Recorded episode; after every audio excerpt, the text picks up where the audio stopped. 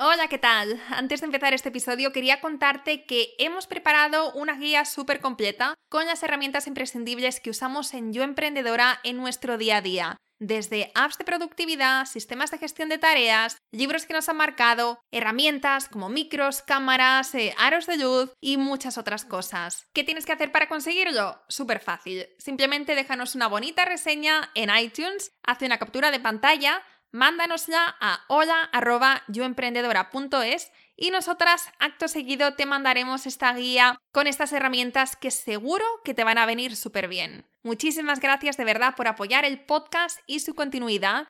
Y ahora sí, vamos con el episodio.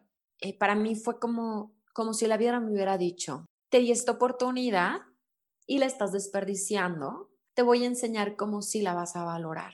Y entonces me arrebató, me arrebató el, el momento absolutamente todo. Y yo tuve que cuestionarme una y otra vez de manera creativa cómo iba a volver a empezar.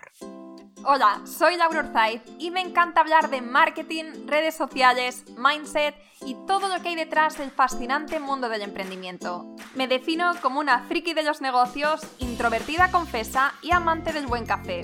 Después de cuatro años de altibajos materializando mis ideas, me decidí a crear Yo Emprendedora, un espacio de inspiración, formación y liderazgo femenino para salir de nuestras cuevas, aprender de las mejores y ayudarnos y apoyarnos mutuamente. Piensa en este podcast como tu ratito semanal para desconectar del día a día y reconectar contigo misma, tu negocio y tu misión. Y si quieres más, entra en yoemprendedora.es. Ahí encontrarás toda la información para inscribirte en el club online, nuestros eventos bimensuales, las notas del podcast y mucho más. Sube el volumen que empezamos. Estás escuchando el episodio 135 del podcast Yo Emprendedora. Ya me conoces, como buena friki de los negocios, me encanta hablar y aprender de marketing, redes sociales, estrategias de negocio, modelos innovadores, claves del éxito. Creo que el saber no ocupa lugar y todo esto aporta, aunque la mayoría de cosas no las vayamos a poner en práctica en el corto plazo. Pero está claro que todo esto, sin la mentalidad adecuada, cae en saco roto. De hecho, con lo que sé ahora, te diría que lo más importante para tener éxito con aquello que nos proponemos es la fuerza mental y la confianza que nos hace imparables. Ya sabemos todas que emprender no es un camino ni fácil ni rápido y solo llegan a la meta los que pueden visualizarla desde el principio y saben dosificar su energía y fuerza para no decaer. Siguiendo con esta analogía, tú imagínate que vas a correr una maratón y desde la línea de salida ya te estás comparando con el resto de corredores que a lo mejor llevan muchos más años que tú entrenando y estás dudando de tu capacidad para terminarla. Así vas a salir desganada y a la primera de cambio vas a tirar la toalla. No porque no puedas, sino porque tú no te sientes lo suficientemente buena para ello. Bueno, pues con los negocios pasa lo mismo. Tener el mindset adecuado es clave y está en tu mano empezar a trabajarlo hoy mismo. Para esto no necesitas hacerte ningún curso ni leerte tropecientos libros de desarrollo personal. Es un ejercicio constante de filtrar pensamientos para no entrar en modo automático y poco a poco ir creyéndotelo. A partir de ahora quiero que te comprometas a no volver a decir o pensar que no eres lo suficientemente buena, que no se te da bien vender, que no eres una buena comunicadora, que no vas a llegar tan lejos como otras personas y todas estas cosas que te repites constantemente de forma inconsciente y que no te están haciendo ningún bien. En serio, quiero que te comprometas ahora mismo porque tú vales, eres especial, eres auténtica, tienes todo lo que necesitas para conseguir tus objetivos y quiero que te lo creas porque estás destinada para hacer cosas maravillosas. Punto pelota. En este episodio nos acompaña una crack en este tema. Ana Lucía García, coach empresarial y fundadora de la incubadora de mujeres emprendedoras Emprendetop.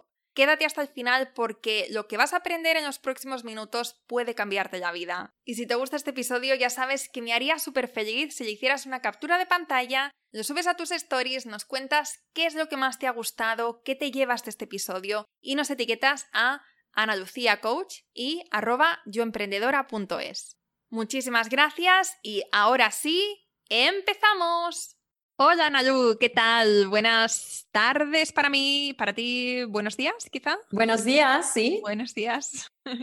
Estás en México y me has comentado antes que son las 10, aquí son las 5. ¿Qué tal? Bienvenida a este podcast. Laura, muchas gracias por traerme aquí a tu espacio. Estoy bien contenta de poder compartir un poco de mí. Yo estoy súper contenta. Eh, vamos a hablar de un tema que nos han pedido mucho por aquí. Siempre digo, yo reconozco que me encanta la parte estratégica. De hecho, por eso hablamos tanto en el podcast de marketing, hablamos de redes sociales, hablamos de lanzamientos, hablamos de pre-lanzamientos, hablamos de un montón de estas cosas, porque a mí son temas que me interesan, que me encantan, que aprendo muchísimo cada vez que traemos un experto por aquí para hablarnos del ABC de algo de para mí es un, mini curso, es, un, es como una masterclass. Además, poder hacer estas preguntas en primera mano, pues imagínate. Pero me doy cuenta, soy muy consciente y sobre todo este año, bueno, en los últimos 12, 14 meses, que, que en Yo Emprendedora pues ha cambiado muchísimo. Me doy cuenta de que esta estrategia, si no se trabaja antes la parte de mindset, se queda o sea, no conseguimos realmente el impacto que podemos tener o el crecimiento que, podemos tener. Alcanzamos como un techo de cristal, por así decirlo. Entonces, por eso estoy súper contenta de hablar contigo de este tema, de profundizar en este tema, de aprender ¿no? las estrategias o las, bueno, lo que podemos hacer nosotras,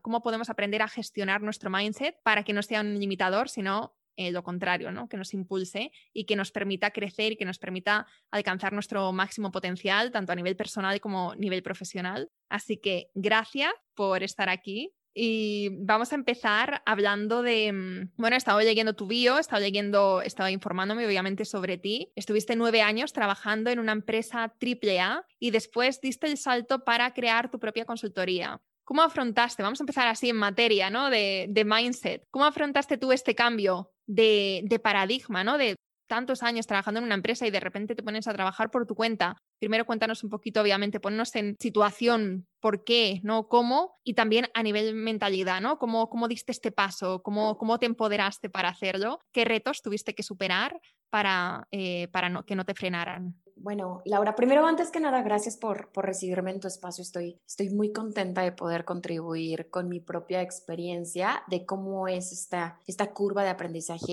y, de, y de emprendedora, ¿no? Porque la verdad es que sí es un reto, es un reto tenaz. Primero, estos nueve años dentro del mundo corporativo de empresas AAA fueron tres empresas, de las cuales justo en la última a mí me corrieron, me corrieron de, esa empresa y uno nunca está preparado para que lo despidan, o sea, nunca estamos, nunca estamos listos para que, para que tomen esta decisión nuestros jefes. Entonces, gracias a ese parteaguas que yo vivo, que es totalmente coercitivo dentro de mí, eh, adicional estaba viviendo una ruptura de una relación, tuve un novio que, que amé profundamente y también se estaba rompiendo. Gracias a ese parte, ahí era donde yo era feliz. Entonces tomé la decisión de hacer una certificación en coaching ejecutivo donde ya le venía dando vueltas, pero la certificación era bastante cara. Y gracias a la liquidación que me dieron, pude abonar como de contado esa certificación que me iba a tomar un año capacitarme. Entonces, creo que, creo que ahí arranca mi, mi ruta, ¿no? Tomo, tomo riendas de mi vida un poco como, bueno, quiero hacer esta certificación ejecutiva, este de coaching ejecutivo, una metodología ontológica en donde yo pueda obtener herramientas mucho más profundas y en paralelo, en paralelo a esta certificación, unos regios, aquí le llamamos a la gente que vive en el norte, se le dicen regios, que se, se acostumbra que son personas que tienen empresas y así, me buscaron y me dijeron, ayúdanos a montar el área de recursos humanos y nosotros te apoyamos a que tú puedas seguir con tu certificación. Era como un win-win. Entonces yo dije, bueno, no me gasto mis ahorros, voy armando mi, mi emprendimiento en paralelo y les ayudó pues a, estos regios a construir este, este negocio. Entonces, creo que ahí inicia todo. Inició con, con, mucha, con mucha hambre, con mucha hambre de querer eh, dar el salto, con, con un gran quiebra emocional. Me sentía con una autoestima muy baja porque cuando te corren de un trabajo al que has decidido apostarle más de tus tres años de vida, que me mudé de ciudad, me mudé de casa, cambié todo un estilo de vida totalmente relacionado a a lo que es mi, mi persona, ¿no? Entonces fue como, fue como una patada, fue como si me hubieran dicho, no eres útil más, no necesitamos a gente como tú, aunque en realidad con el paso del tiempo yo entendí que son decisiones que se tenían que tomar y que toman las empresas y que ahora yo como empresaria hay decisiones que tengo que tomar que tampoco son muy, muy agradables, ¿no? Entonces, eh, lo que fue, lo que es muy interesante de esto es que si a mí no me hubieran corrido, Laura, hay una alta probabilidad de que yo nunca hubiera tomado la elección de mi vida como empresaria, porque mucha gente desde que tiene uso de razón quiso emprender y quería hacer y deshacer. Y yo, yo no fui una de esas personas. Yo quería enseñar, quería capacitar, yo quería mostrarle al mundo a través de mi conocimiento eh, determinada fuente de información, pero nunca en mi radar estuvo, claro, va a ser a través de un emprendimiento y una empresa de este tipo. Y no, no, no, yo lo fui más bien descubriendo en el camino. Y creo que gracias a eso me encontré con muchas dificultades que, te iré compartiendo eh, a, partir de ahorita, este, que, que, me hicieron justo cuestionarme si realmente yo contaba con todas esas herramientas para llegar a lo que hoy, hoy en día tengo. Qué bueno, qué bueno esto que comentas.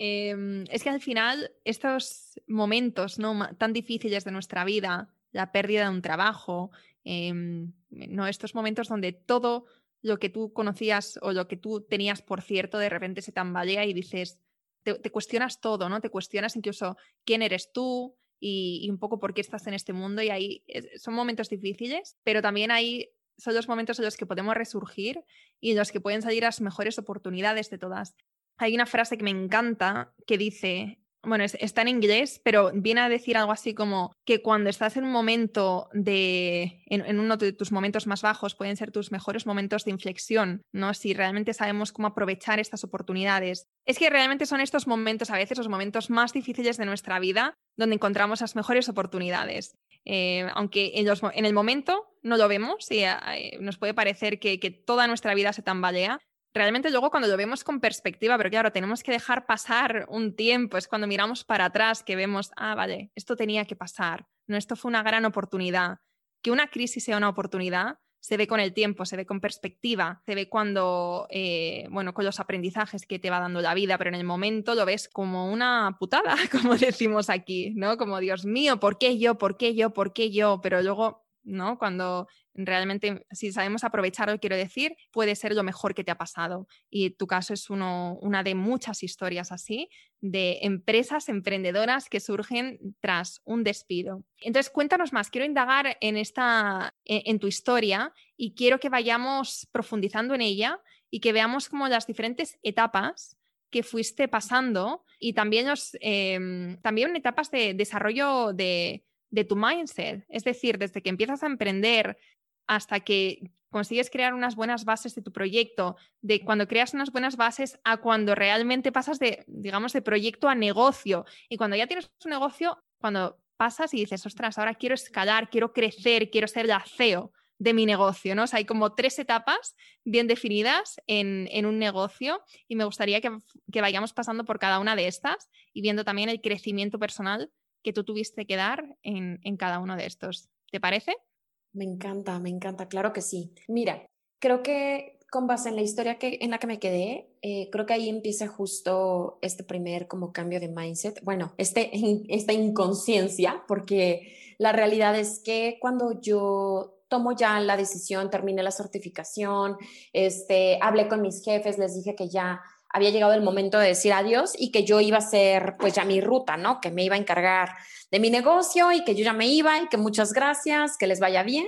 Y entonces arranca esta curva. Creo que fueron los primeros ocho meses más desorganizados que yo he tenido en mi, en mi vida, ¿ok? Y yo, y yo creo que el motivo es el siguiente. El primer cambio de mentalidad que debemos de tener cuando emprendemos es que el sistema económico que el cual nos ha obligado a tener como idea de ingreso monetario es ese. Entonces, yo pensaba, cada 15 días o cada mes yo debo recibir dinero. ¿Y qué crees? Que no. O sea, el primer cambio de mindset que yo tuve que hacer conmigo misma es decir, habrá un día que habrá dinero, habrá cada 15 días, habrá cada mes o habrá cada 45. Y ese tiempo tú tienes que hacer determinadas actividades que sí, sí son benéficas para tu negocio. Y no como no hay dinero, yo me echo en la concha, no hago nada, me tiro en una hamaca y me rasco la panza. Y creo que ese es el primer cambio de mentalidad que a mí me costó un montón de trabajo, ¿no? Era, de cinco días de la semana, me levantaba a la hora que quería, eh, hacía un poco como, bueno, que me levantaba y entonces como que iba a empezar a trabajar, pero ya me dio hambre, entonces me ponía a desayunar, pero me falta lavar ropa, entonces lavaba ropa, regresaba a mi casa, estaba manchas molestándome, jugaba un rato con manchas, me iba a hacer ejercicio, regresaba, ya tenía hambre otra vez, no, pero ya tengo que trabajar, entonces me pongo a trabajar, pero ya no quiero estar trabajando, entonces este, mi cámara ni siquiera ha arreglado mi habitación, entonces la voy a arreglar, o sea, te estoy diciendo que era un caos Y eso fueron, yo creo que para mí, casi ocho meses. O sea, ir, venir, ir, venir. Y los ahorros que pasa, pues van bajando. Van bajando y van bajando y van bajando. Y el ingreso que anteriormente tú tenías, que era de determinada cifra, vamos a suponer que son unos tres mil dólares, dos mil dólares o dos mil euros, tres mil euros, no importa la moneda. Eh, lo importante es que tú estás acostumbrado a un estilo de vida con una cifra mensual. Y pues eso no estaba pasando no, estaba, no iba a pasar porque ni siquiera yo estaba dándole tiempo a que mi propio negocio comenzara a, avanzar. Ni siquiera estaba bien modelado, ni siquiera había piloteado, ¿no? Y aparte yo en ese entonces, debo destacar que yo estaba 100% en el mundo offline, yo no traía nada digital todavía. Heme ahí, en caos, en desorden, con pésimos hábitos, y hábitos te estoy diciendo tan malos como hábitos tóxicos, sí me iba a reventar con mis amigos jueves, viernes y sábado, porque no, o sea, yo soy la jefa de mí, o sea, soy dueña de mí, soy la dueña de mi negocio, soy una emprendedora, quítense que ya llegué, y Dios mío, qué nivel de soberbia y de ego y de, inconsciencia, yo, yo le llamo inconsciencia, hasta que yo había hecho mucha inversión en cosas, cámaras, este, tripié, computadoras, o sea, porque pues ya estaba emprendiendo y entonces trabajaba en casa y se metieron a mi departamento y me robaron todo. Cuando te digo que me robaron todo, es, me robaron todo. Se metieron hasta los cajones de mi ropa interior y yo no sé por qué no se la llevaron. O sea, se, robaron todo lo que pudieron. Y creo que después de que me había pasado lo de correrme del trabajo, eh, agarrar fuerzas, estar en ese quiebre, eh, para mí fue como, como si la vida me hubiera dicho, te di esta oportunidad y la estás desperdiciando, te voy a enseñar cómo sí la vas a valorar. Y entonces me arrebató, me arrebató el, el momento absolutamente todo. Y yo tuve que cuestionarme una y otra vez de manera creativa cómo iba a volver a empezar. Y creo que ahí puedo decirte que a partir de ahí inició mi emprendimiento con conciencia. Lo primero que hice fue modificar hábitos y te estoy diciendo hábitos tan básicos y elementales como eh, hidratarme diario, litro y medio de agua, porque no lo hacía levantarme, hacer ejercicio mínimo 30 minutos y así sea caminar, correr, nadar o simplemente hacer algo de pesas, push-ups o algo en casa. La verdad es que hoy en día no lo hago diario, pero sí lo acostumbro cuatro veces a la semana. O sea, es algo que, que sí o sí tiene que pasar. Me, me cambié de departamento, a causa de eso me quedé como súper freaky, así de, ah, qué miedo, se va a volver a meter el güey. Entonces me cambié de departamento y me conseguí una roomie. Creo que yo estaba muy negada, ya llevaba viviendo sola como no sé, aproximadamente cinco años, no vivía con roomie ni nada. Y para mí era como, pero ¿cómo? O sea, tengo 30 años, ¿qué voy a hacer yo como una roomie? Ya debería estar yo en otro estilo de vida. Mis amigas se están casando, tienen dos hijos y yo estoy jugando aquí, o sea, estoy en la tempestad, ¿no? Bueno, pues me conseguí una roomie, domé a mi ego y le dije, ego, cállate, lo necesitamos. Y entonces, pues eso me ayudó un montón como a diversificar la economía. Y a partir de ahí, creo que otro cambio que hice muy agresivo, aparte de mis hábitos que me di cuenta que se modificaron, es que me uní a una red de apoyo, o sea, conseguí esta, esta comunidad que sí me inspirara, porque había tanta toxicidad a mi alrededor del cual no estaba consciente, porque yo creo que cuando emprendes no te das cuenta de eso hasta que vas avanzando, que las amigas que yo tenía en ese entonces, que los comentarios de familia que yo tenía en esa época, que mi entorno, todo, todo, todo, todo era en contra de lo que yo hacía. Y, y, en contra y opiniones muy negativas a lo que yo estaba eligiendo soñar. Entonces, creo que a partir de ahí me hice de una red de apoyo en donde yo pudiera contribuir mi gran sueño, que era mi, mi emprendimiento, mi proyecto de ese entonces, y pudiera sí sentirme soportada y como muy bien anclada a que lo que estaba construyendo no tenía muy buena claridad de hacia dónde iba a ir, pero sí sabía que quería hacerlo suceder. Entonces, esa gente que eran programadores, financieros, gente de impacto social, personas enfocadas a las ONGs, gente que tenía eh, algún tipo de servicio para plataformas digitales, o sea, era un mundo de gente, era un semillero de emprendedores que, me vinieron a sostenerme. Yo hoy estoy convencida que mi primer bloque no hubiera sido el que fue si yo no hubiera encontrado esa red de apoyo, porque me enseñaron a hacer un análisis totalmente disruptivo a lo que yo ahora eh, tengo construido. O sea, me enseñaron a darme cuenta que la, que la pequeña perspectiva que yo tenía de algo podía ampliarla mucho más si pensaba fuera de la caja, a pesar de que ya lo hacía, pero es muy distinto que te venga a dar una visión. Alguien que es muy numérico, alguien que es muy creativo, alguien que es súper geek, a una persona que es eh, totalmente introvertida, como es ese extrovertido que sí necesita la relación pública. Y todos estos personajes que yo fui descubriendo ahí, psicólogos, o sea, fue, fue algo que a mí, a mí me cambió. Entonces creo que este primer bloque de mindset, de cambio rotundo, se lo debo primero a mis hábitos, bueno, primero a mi conciencia, que a través de un momento de inconsciencia me llevó a serme consciente, después a mis hábitos y después a esta red de apoyo. Qué importante todo esto que has mencionado. La red de apoyo, bueno, fundamental. Claro, cuando empiezas a emprender, realmente en todas las etapas, pero cuando empiezas a emprender, estás mucho más insegura, estás más vulnerable, te encuentras con mucha resistencia por parte de tu entorno. Si no cuentas con padres emprendedores, con hermanos emprendedores, muchas veces no te van a entender y entonces no te van a apoyar. Y yo me acuerdo cuando empecé a emprender que echaba muchísimo en falta este apoyo. Tenía la suerte de que mi novio era emprendedor y que era mi mayor apoyo ahí, pero sí que es verdad que, que no contar con, con, el ok de mi familia era algo que me pesaba mucho y también tampoco tenía amigos emprendedores, entonces era como que muchas veces eh, sentía que no hablábamos el mismo idioma. Si yo les contaba, pues por ejemplo, he escrito, yo qué sé, he escrito un artículo de 2.000 palabras y hemos conseguido 200 visitas este mes y me miraban como, ¿eso es mucho o poco? ¿Sabes? Cosas así, pero obviamente no, no, no entendían, igual que yo no entiendo muchas cosas de, bueno, de, pues a lo mejor de derecho, de medicina, ¿no? de otros, otro tipo de sectores, pero echaba muchísimo en falta esto y ahora que sí que yo cuento que tengo amigos emprendedores, eh, que tengo, vamos, mi entorno es muy emprendedor, también tengo mi entorno no emprendedor, que creo que es muy sano. Siempre lo digo que también de vez en cuando ir con mis amigas no emprendedoras y no hablar absolutamente nada de mi negocio, de, nada de lo que pasa y simplemente desconectar y, conectar con mi parte mm, más personal, porque al final también somos parte emprendedora y parte tenemos otra, tenemos otra faceta también muy interesante por, por, explotar y por explorar. Pero bueno, esto que mencionas es fundamental y también, bueno, lo de los hábitos, también en mi caso, por ejemplo, hago todos los días ahora ejercicio. Me siento eh, realmente una persona mucho, bueno, no quiero decir nueva porque es un poco tópico, pero la energía se nota y, y, lo noto durante todo el día y eh, la actitud, la forma de hacer las cosas, la predisposición también, o sea,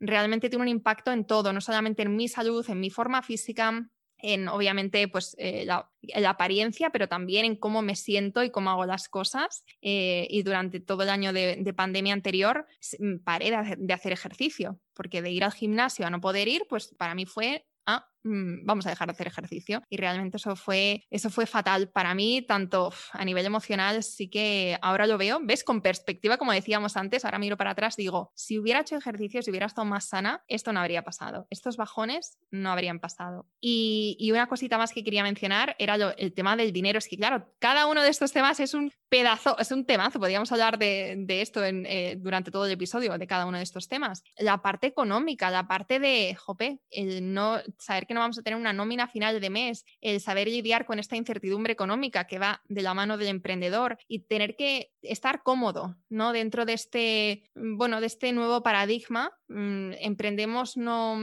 eh, emprendemos para vivir mejor, emprendemos para poner nuestra, nuestro granito de arena en lo que quiera que hagamos, pero al mismo tiempo sabemos que la seguridad de un, de un trabajo, la, ¿cómo se dice? La mm, estabilidad, ¿no? Estabilidad, eso, la estabilidad eso es algo que de algún modo, por lo menos durante, mm, durante unos años al principio, vamos a tener que renunciar a ello, pero también nos merece la pena, yo creo, nos merece la pena porque lo que estamos construyendo merece la, merece la pena, justamente. O sea, si lo que estamos haciendo realmente tiene la suficiente fuerza y tiene, no hace clic en nosotros y em, tiene sentido, entonces el resto mm, puede no ser ideal, pero ya llegará, ya llegará la estabilidad económica, ya, llegará mejor que la estabilidad económica, llegará lo que realmente estamos persiguiendo, que es tener pues eh, la vida que realmente deseamos y el negocio que deseamos. Dicho esto. Dicho esto, ¿qué pasa después? ¿Qué pasó después? Exacto. Nos has hablado de estas tres cosas. Esto fue eh, hablando de etapas de, negocio. ¿En qué momento estamos en, estas tres cosas que nos has mencionado? La primera. Más o menos estamos en mi primer año, año y medio, más o menos. Porque justo creo que, o sea, creo que, creo que el siguiente bloque, que es el que tú quieres entrar como etapa, es también súper, súper rudo. O sea, que cada uno o sea, de verdad, no, no, cada cabeza, no, como dicen por ahí, soy pésima con las frases, pero es algo así como, nadie experimenta en cabeza ajena, o sea, de verdad, cada quien va viviendo como, como su etapa y yo creo que algo que, que me caracteriza es que yo soy muy terca, o sea, yo, yo soy muy terca y a veces cuando la gente te dice, te vas a hacer la vida más fácil si haces esto, parece que a mí me dijeron, o sea, hazte lo complicado, es lo mejor para ti, no sé, o sea, no, todo mal. Entonces yo soy como un burro y eso me hizo como también la vida un poco más alargada para ser una gran CEO, ¿no? Pero bueno, el, el punto es que aprendo, agarro una dinámica, comienzo a tener clientes, empiezo a tener un ingreso fijo, ya logro esta estabilidad económica, paso el Valle de la Muerte, según yo paso el Valle de la Muerte, eh, que es una etapa en la que le llaman el, emprendimiento, al menos aquí en México. Y ya que di ese salto, era más o menos, cuando yo emprendiera 2015, más o menos a mitad del 2017. Para esto, en 2016 yo hice un diplomado en marketing digital y estuve haciendo cursos, pero nunca me consideré como muy crack en el tema tecnológico y entonces lo mío era la gente, ¿para qué me metan en ese mundo? Si de todas maneras lo mío es la gente, ¿no? Y, más o menos en 2017 me cambió de oficinas, seguía con esta room ya tenía manchas, o sea, ya tenía una dinámica un poco más estable.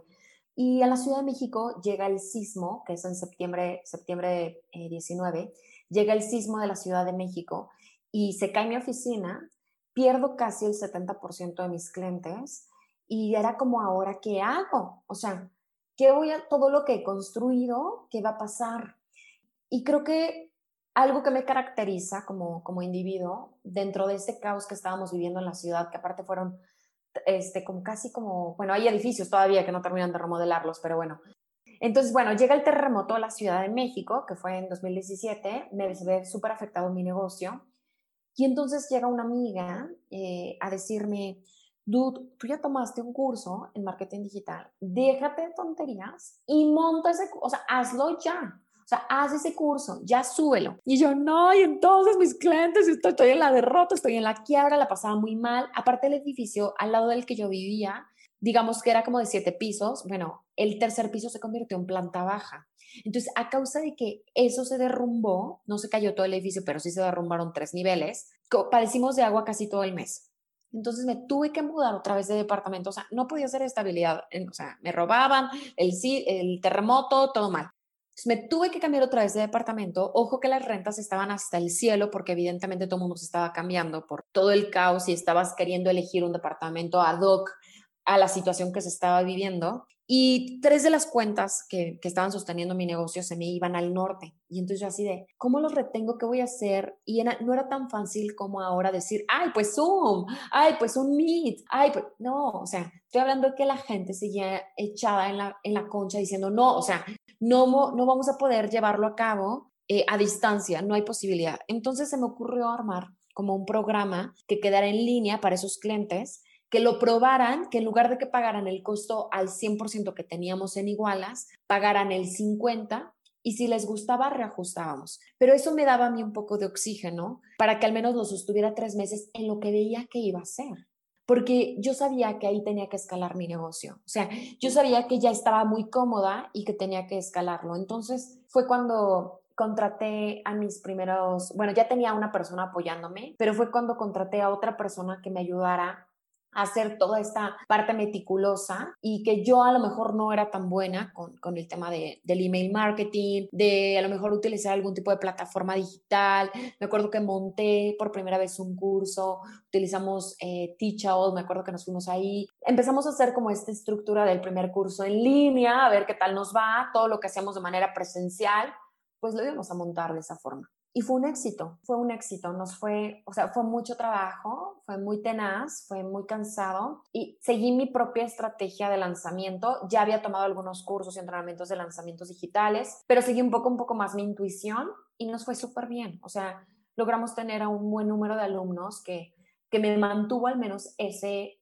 esos ocho meses. O sea, fue como, wow, o sea, estamos del otro lado. Y eso me ayudó a escalar. Ese dinero lo reinvertí monté muy bien mi, mi, no le llamo escuela porque no tenía ni escuela ni academia, pero monté muy bien esta estrategia digital que estaba queriendo hacer de manera muy orgánica. Yo no quería tanto meter la Facebook Ads, yo no quería hacer cosas como muy agresivas, no comparto algún tipo de venta agresiva. Me gusta más lo genuino, me gusta mucho más la empatía, la cercanía, la conexión, lo personalizado. Entonces, como no me gusta hacer ningún tipo de venta agresiva y suelo ser mucho más genuina, empática, me gusta lo personalizado, que la gente se sienta humana, me llevaba a no, a no querer hacer una modalidad tradicional o, o este esquema que todo mundo allá afuera te dice que tienes que realizar. Entonces, sí monté una estrategia digital de low cost, medium cost y high cost, pero que estuviera totalmente ligada con mi filosofía y con mis valores, que para mí lo más importante es que eso no se perdiera. Y ahí arranqué una nueva etapa de mí. Ahí arranqué como si la funcionalidad del negocio si realmente esto que ya llevaba probando dos años y medio era rentable. Me acuerdo también que le empecé a meter mucha fuerza a las redes sociales, eh, tomé la elección de, de usar como, como esta herramienta, porque ojo, para toda la gente que cree que la red social es un negocio, no, no te confundas, es un medio, es un medio para que tú puedas resolver preguntas, para que puedas generar conexión, para que puedas dar comunicación e inspirar o lo que tengas como filosofía es perfecto. Si quieres educar, también hazlo. Pero yo utilicé Instagram y me empezó a ir muy bien. Entonces, eh, la gente empezó a recibir la información, empezamos a escalar, empezamos a hacer mucha conexión y empatía desde ahí. Y wow, o sea, fue, nuestros números cambiaron, mi, mi equipo incrementó a tres personas, o sea, éramos dos chicas y yo. Y fue maravilloso porque también ahí en paralelo hice un ajuste, como un reajuste de mi identidad de marca, que aunque ya la tenía te la pongo un poco entre comillas porque dices, no, no, la tenía nada posicionada, para nada, pero según yo ya la tenía medio posicionada, ya me ubicaban en México, en México ya la marca personal, Ana Lucía Coach, existía, sonaba, eh, ya empezabas a ser alguien, aún así pues seguía siendo nadie, o sea, era como, es un mundo, México es enorme, o sea, ni al caso, ¿no? Y llegó una chica, jamás voy a olvidar la llegada a mi equipo de Money, porque me dijo, es que yo te puedo ayudar, hacer un marketing inolvidable. Y se vendió súper bien. Venía como a una asesoría de, bueno, vino una sesión de coaching para emprender y terminamos haciendo una super mancuerna porque se integró a mi equipo, me ayudó a montar toda esta estrategia de marketing que sí iba con la identidad de mi personalidad, de mis valores y entonces ahí dimos el twist al nivel que requería la marca. Me encantó hacer ese ajuste porque algo que, pasó en el, en el medio o en el entorno en el que yo me movía es que muchas marcas empezaron a hacer esa similitud, empezaron a cambiar, empezaron a modificarse y ahí fue cuando yo me di cuenta que yo ya estaba siendo una líder de opinión porque la gente comenzaba a seguir estos consejos. Entonces, con mayor responsabilidad tomé ese rol. O sea, fue como, ¡Ah! yo ya soy alguien para ellas. O sea, yo, yo ya, o sea, ya estoy influenciando, estoy siendo una influyente en sus negocios. Y pues eso fue muy lindo porque cualquiera hubiera dicho, ya te están copiando, te están robando las ideas, todos se están ajustando. Y yo pensé como, wow, o sea, me están siguiendo, yo soy la que va a la punta, ¿no? Fue muy padre. Fue muy padre darme cuenta que estaba haciendo esa tendencia y estaba cambiando. Y que cuando yo les recomendaba algo o hacía un live y les decía, te voy a compartir, cuál es el camino que estoy recorriendo, se metían más de 200 personas a ver qué era lo que estaba haciendo y después ellas lo comenzaban a hacer cambios pues en sus negocios. Entonces fue muy lindo. Creo que esa sería la segunda etapa. ¿Qué fue lo que tuvo que cambiar de mi mindset? Eh, lo primero fue modificar mi ego, porque el ego es un gran aliado, pero también es un gran hijo de puta, perdón la expresión, pero es, o sea, es un desgraciado. El ego puede hacer que, que destruyas todo, porque esta vocecita que te dice, hay mejores, mira ellos te están robando las ideas, no sé qué, ese es el ego, o sea, es el ego que te está ahí, jode que jode, y tú tienes que decirle al ego, o te vas al rincón o, te mando, porque, porque si uno no lo va domando, te puede subir un ladrillo y marearte. Y yo no estaba dispuesta a que a mí eso me pasara. De hecho, algo que, creo que nunca lo he compartido, ay, me acordé ahorita y sentí, me sentí como emoción, es que cuando yo empecé mi emprendimiento, me acuerdo que le dije a mi mamá, si en algún momento tú ves, si tú me ves que estoy fuera de mis o sea, de mis cabales, por favor, tú regresa a mí y dímelo. O sea, necesito que me digas, estás fuera de ti, necesito que te conectes de nuevo porque estás perdiendo piso. Y yo voy a saber que me lo vas a decir desde el alma. Y me dijo ella, es que no me lo vas a creer. Y le dije, te lo voy a creer porque te lo estoy diciendo ahorita en tierra. Y yo sé que cuando llegues es porque realmente yo estoy perdida, ¿no? Y entonces justo como me daba cuenta que empezaban a invitarme a foros, que querían que participara en conferencias, que querían que llevara mi opinión como emprendedora, como esta mentora que estaba acompañando a emprendedoras en México, siendo un, o sea, que es un mercado enorme, entonces o sea, cualquiera podría decir, ah, bueno, comprar que ya llegué, y yo no quería eso. Yo no quería perder mis valores y mi identidad. Yo no quería dejar de ser humana, ni quería volverme inalcanzable. Yo quería que la gente supiera que éramos iguales y que yo había pasado igual de mal o peor después de todo lo que te acabo de decir que otros emprendimientos. Claro, hay, o sea, creo que no hay un comparativo. Creo que cada uno necesita la prueba necesaria, pero siempre y cuando la hagas valer.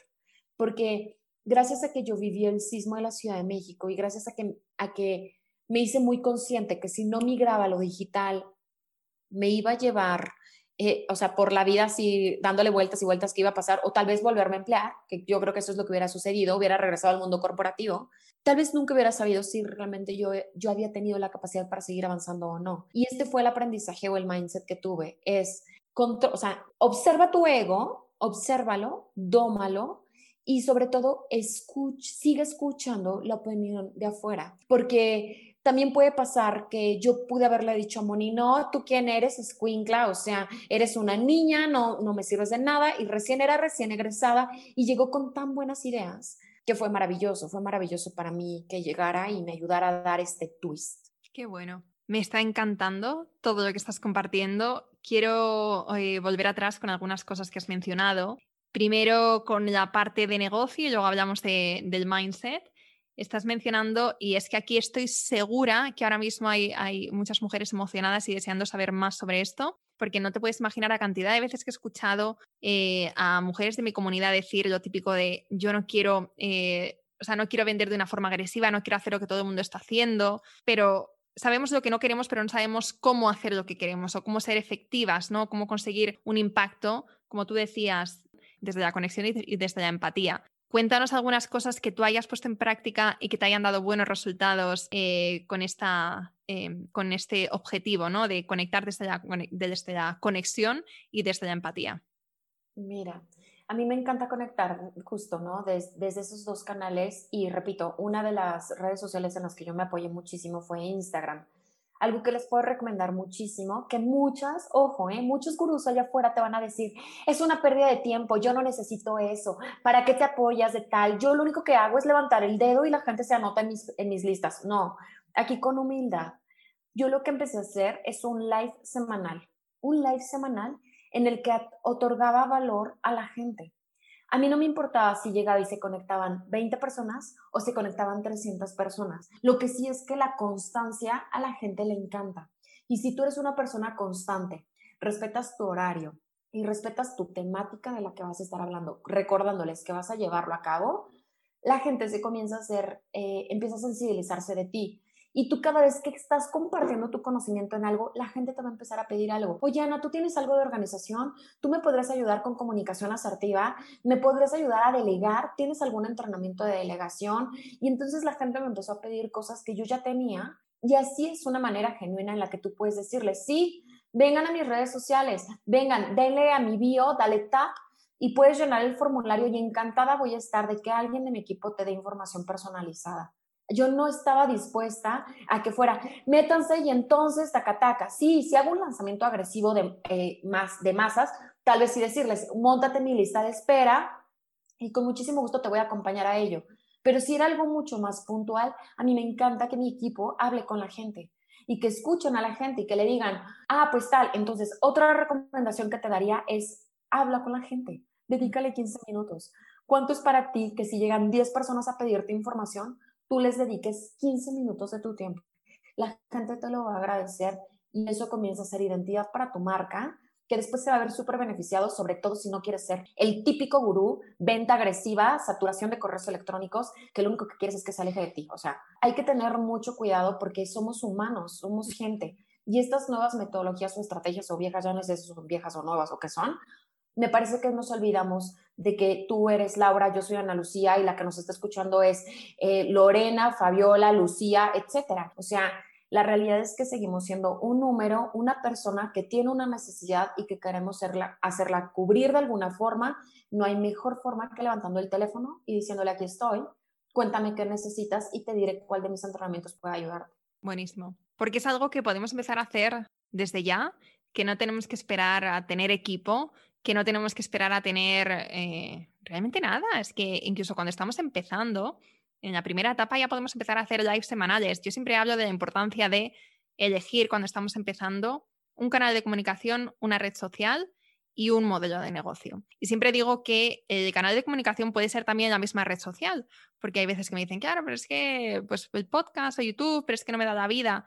Es que Instagram puede ser una red social, pero también puede ser un canal súper potente de comunicación si sabes aprovecharlo con lives, con este tipo de cosas, con colaboraciones. Entonces me ha encantado que hayas dicho esto Gracias por compartirlo, porque hay veces que podemos pensar que es muy complicado o que, tiene la estrategia, la clave eh, secreta de no sé quién, pero no, o sea, es algo que tenemos al alcance de todos y que además lo vemos todos los días. Em, así que... Y yo creo que también, yo creo que también, Laura, a veces estamos tan enredados en nuestro día a día que es como si estuviéramos dentro de un tornado y entonces el tornado está pasando tanto caos a nuestro alrededor que no lo vemos. Y, mm. y es más simple de, lo complicado que no lo hacemos ver. Yo siempre, a mí me encanta por eso trabajar con, con, negocios con propósito.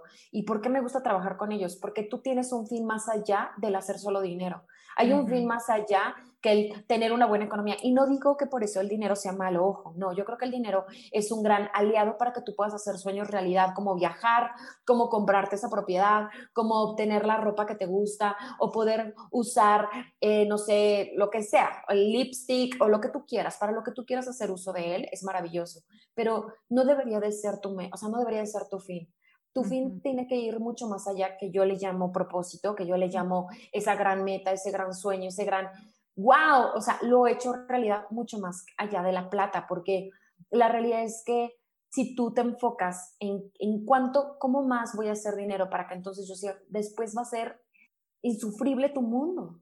Hay cuánta gente que tiene 50, 60 años que dice, trabajé como negro, no aproveché a mi familia, trabajé como loca y no disfruté mi casa, mi espacio, mi, mi familia, no pude disfrutar, o sea, porque estuve como una loca trabajando. ¿Para qué? Para hacer más dinero. ¿Y de qué me sirve si no pude disfrutarlo con mi gente? Yo creo que va mucho más allá. Que tu negocio, y es un súper, súper tip, que tu negocio tenga un propósito muy claro, muy claro que te lleve a ti a ser mejor individuo, mejor persona, mejor en la sociedad en la que vives, mejor para tu, para tu mundo, para tu núcleo, para que esa plenitud y tranquilidad y paz que yo creo estás buscando suceda. Y una vez que tenemos esto claro que tenemos, que hemos creado un negocio, que empezamos a escalar, ¿no? que empezamos a, tener equipo, ¿no? llegamos a un punto en el que em, tenemos un negocio con unas buenas bases, pero... Eh, Ahí viene una... más grande, ¿eh? Exacto. Y aquí es donde, em, aquí es donde, bueno, no sé si lo has mencionado tú antes, eh, que lo llamáis en México de otra manera, pero eh, el morir de éxito, ¿no? Y cuando empiezas a tener mucho éxito, cuando empiezas a llegar clientes cuando eh, el flujo de trabajo es muy grande, pero al mismo tiempo la exigencia también. Y si no tienes cuidado y si no tomas las decisiones adecuadas, puedes acabar petando a nivel emocional, a nivel, vamos, y si tú no funcionas, nada funciona. Háblanos de esta tercera etapa. Sí, esta tercera etapa es muy, es muy dura, porque pasan tres cosas, o al menos yo he vivido tres cosas que son cruciales. La primera es que la marca y la identidad de la misma ya tiene vida, ya habla por sí sola. Entonces ya no es algo que tú controles.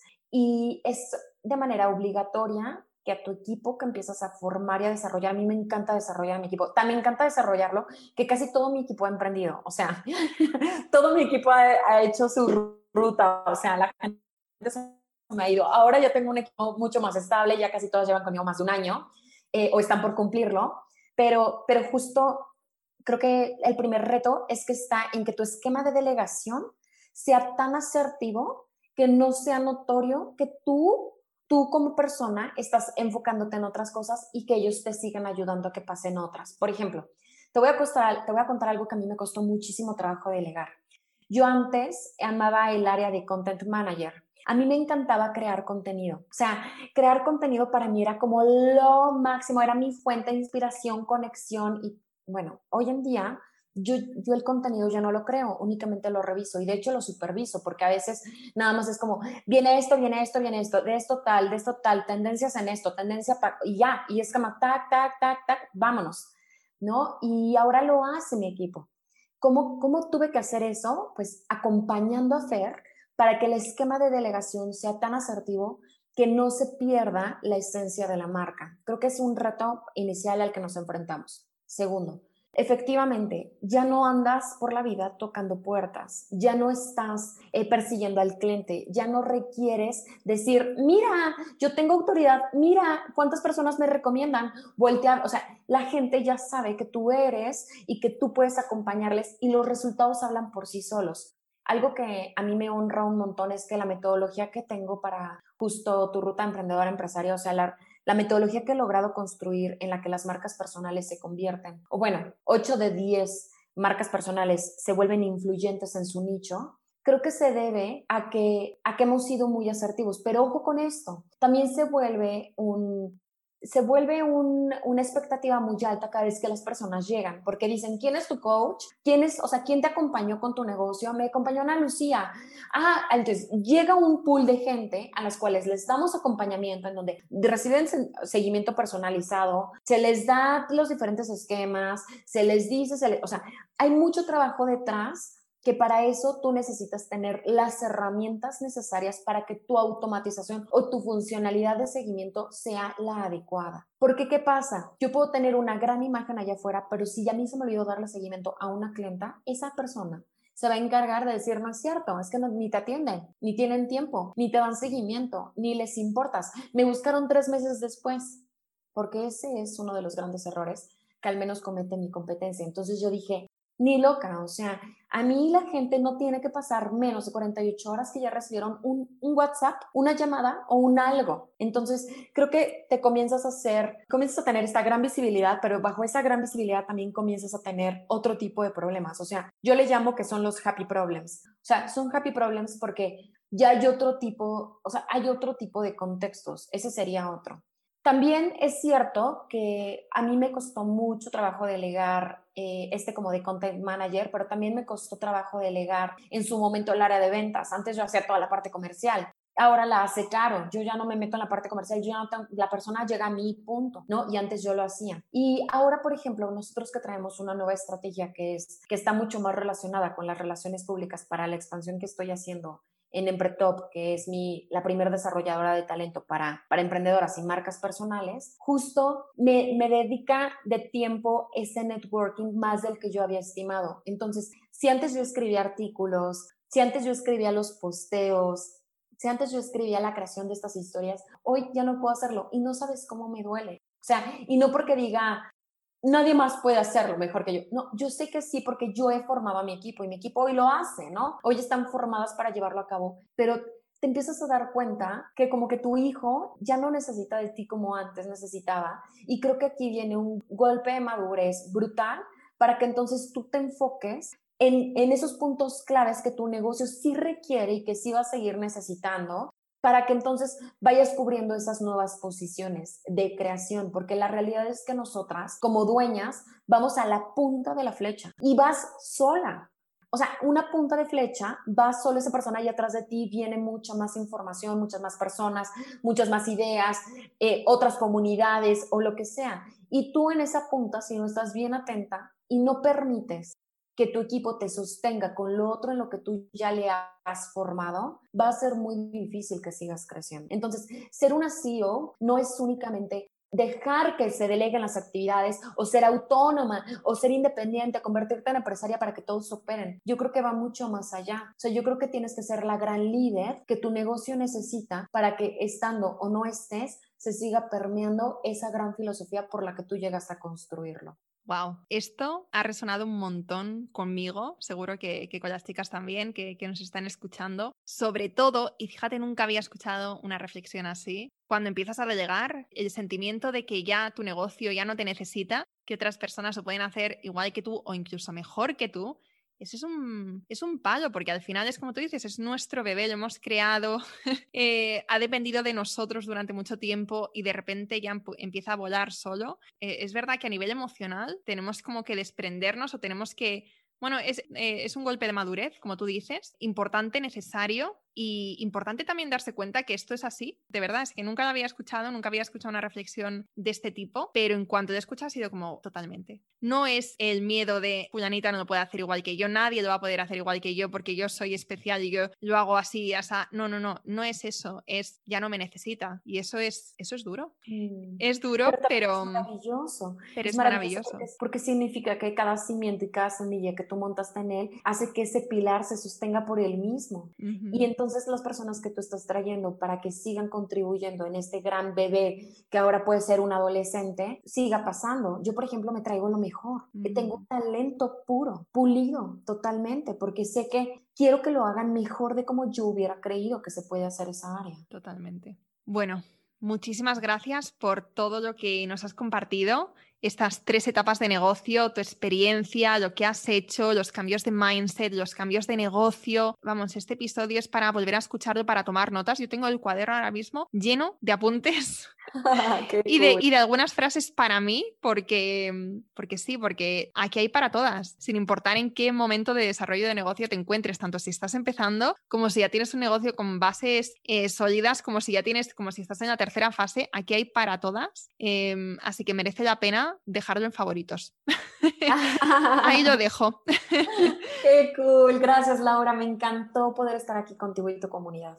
A mí también, a mí me encantó pasar este rato contigo, conocerte, hablar, hablar, aprender de ti. Ha sido un momento, bueno, una hora eh, muy productiva y te agradezco muchísimo que hayas compartido tantísimo con nosotras. Antes de terminar, cuéntanos dónde te podemos encontrar, dónde podemos aprender de ti, dónde podemos eh, leer la información que tengas o eh, nutrirnos de contenido gratuito que vayas creando. Claro, mira, pues primero gracias por invitarme a este espacio tuyo, de tu comunidad, gracias por escucharme. a todas las que llegaron hasta acá, muchísimas gracias. Me encantará que me hagas llegar un mensaje a mis redes sociales, yo las respondo 100%, entonces puedes contactar en Instagram como Ana Lucía Coach. Eh, coach se escribe C-O-A-C-H. Ok, Ana Lucía Coach. Puedes encontrarme también en Empretop que es tu ruta emprendedora empresaria, en donde tenemos una desarrolladora de talento justo para emprendedoras.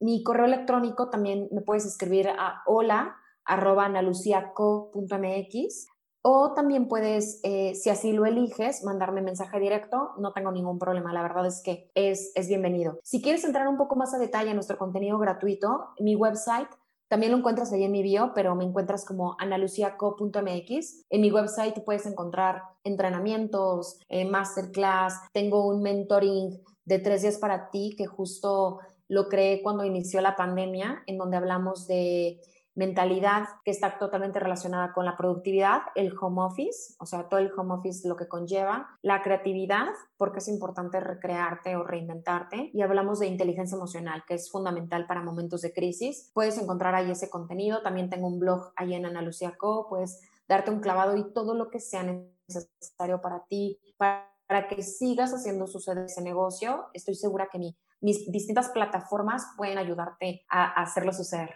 Buenísimo, pues muchísimas gracias, te seguiremos de cerca y gracias a todas por quedaros hasta el final. Hasta la próxima. Espero que te haya gustado este episodio y si es así, me encantaría que dejaras una reseña en iTunes, en Evox o en la plataforma que escuches tus podcasts. Esta es la mejor manera que tienes de apoyar el podcast y su continuidad. Muchísimas gracias por quedarte hasta el final y seguimos la próxima semana.